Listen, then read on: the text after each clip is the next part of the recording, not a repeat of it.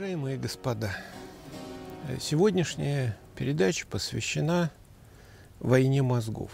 В чем дело? Я об этом многократно говорил, но мне, к сожалению, приходится регулярно повторять. Дело в том, что существует вполне понятное среди непрофессионалов непонимание, а что, собственно говоря, происходит с эволюцией нашего мозга сейчас. И здесь нужно сделать несколько пояснений. Дело в том, что сейчас на всей планете нашей, независимо ни от чего, ни от нашего желания, ни от огромных достижений в области культуры, образования, происходит старый эволюционный процесс. А именно, у нас продолжается биологическая эволюция мозга. По тем самым принципам, которые лежат в основе эволюции любых биологических организмов. Целью которых является что? Как можно больше собрать еды, произвести как ну, можно больше потомков, ну, как можно меньше работая, как можно больше выпендриваться, то есть проявлять свою доминантность, если ты в социальной системе. Вот по этим прекрасным принципам устроено все человечество. Ничего нового не происходит.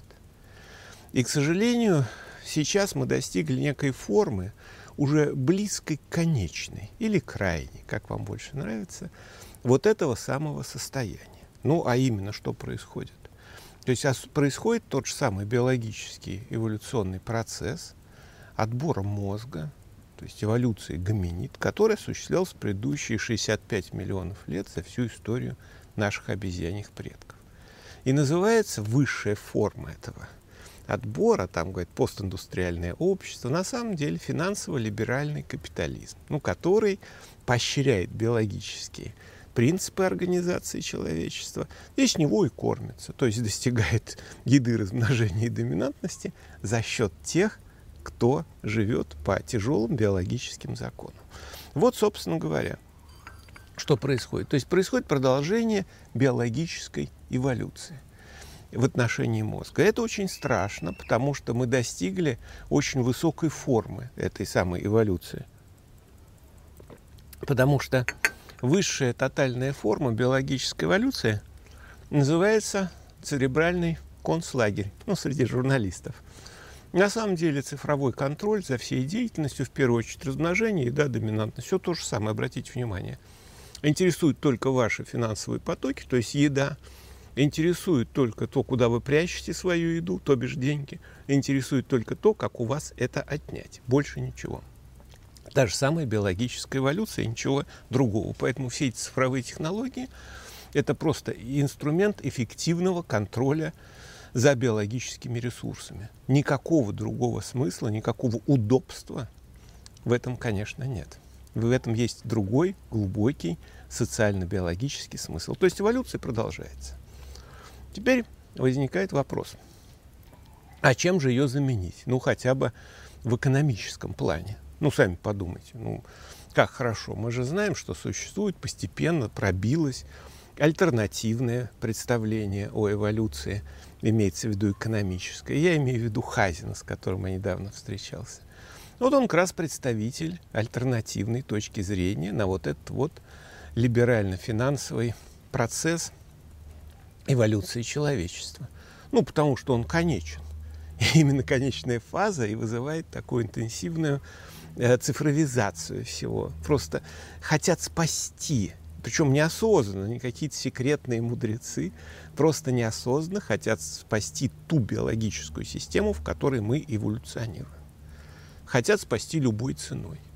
И поэтому, значит, смена э, такой либерально-финансовой экономической политики, она должна происходить довольно болезненно и будет происходить довольно болезненно.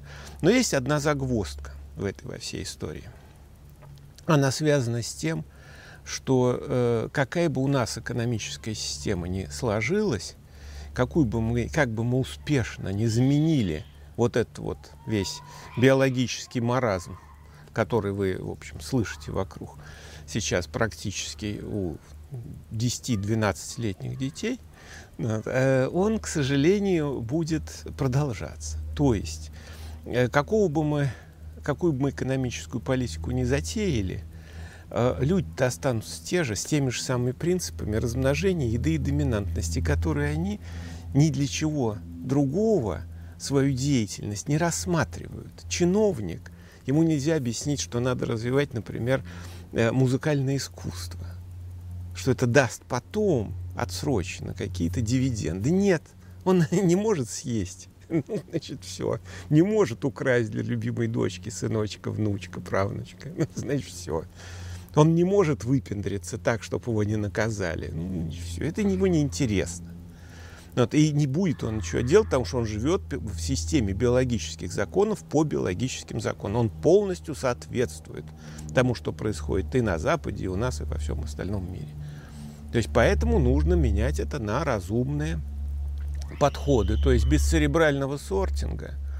Этот обезьянник фатальный, который происходит вокруг, конечно, не остановить. Это, я надеюсь, вам всем понятно. То есть нужна замена отбора. То есть обеспечение на необходимое человечеству не биологического, а разумного будущего. То есть исходя из человеческих ценностей, не декларируемых, а реально осуществляемых. Это очень сложно сделать. Почему? Потому что тех, кто ни о чем не думает, о том-то визжит, кричит и размножается, их большинство. Сами понимаете.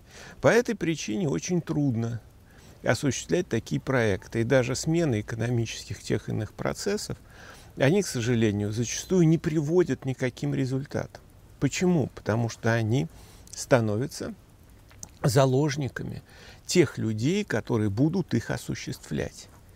Их надо не только подготовить с точки зрения экономической, с точки зрения социальной, с точки зрения, э, скажем так, э, понимания иной экономической парадигмы в нашем, на нашей бедной планете. Нет, конечно, не об этом речь идет. Их надо подготовить так, чтобы отобрать тех, кто обладает конструкциями мозга, необходимыми для осуществления той самой новой экономической э, и финансовой, там, социальной и другой политики. То есть, иначе говоря, торжество разума не за горами, но для этого нужно сделать, как понятно, церебральный сортинг в той или иной форме.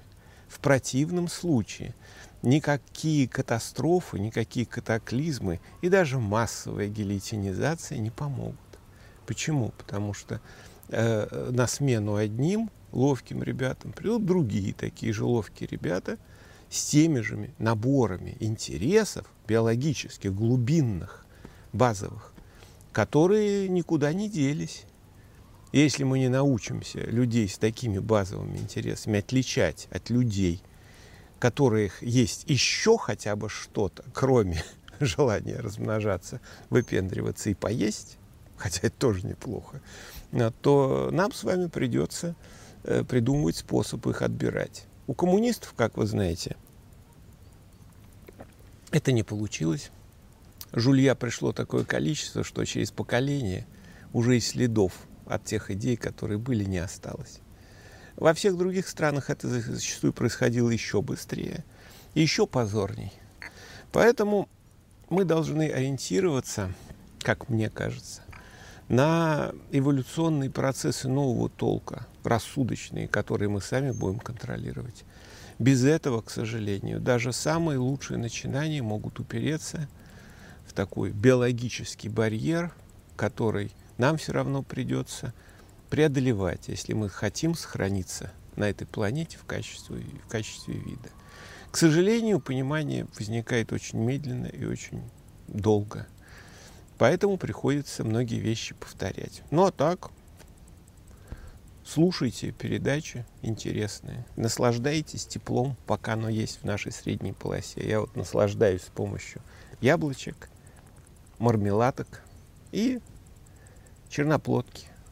Ну, это вместо русского винограда, ну, вот, которая была вымочена в меду и потом высушена. Получается очень вкусно.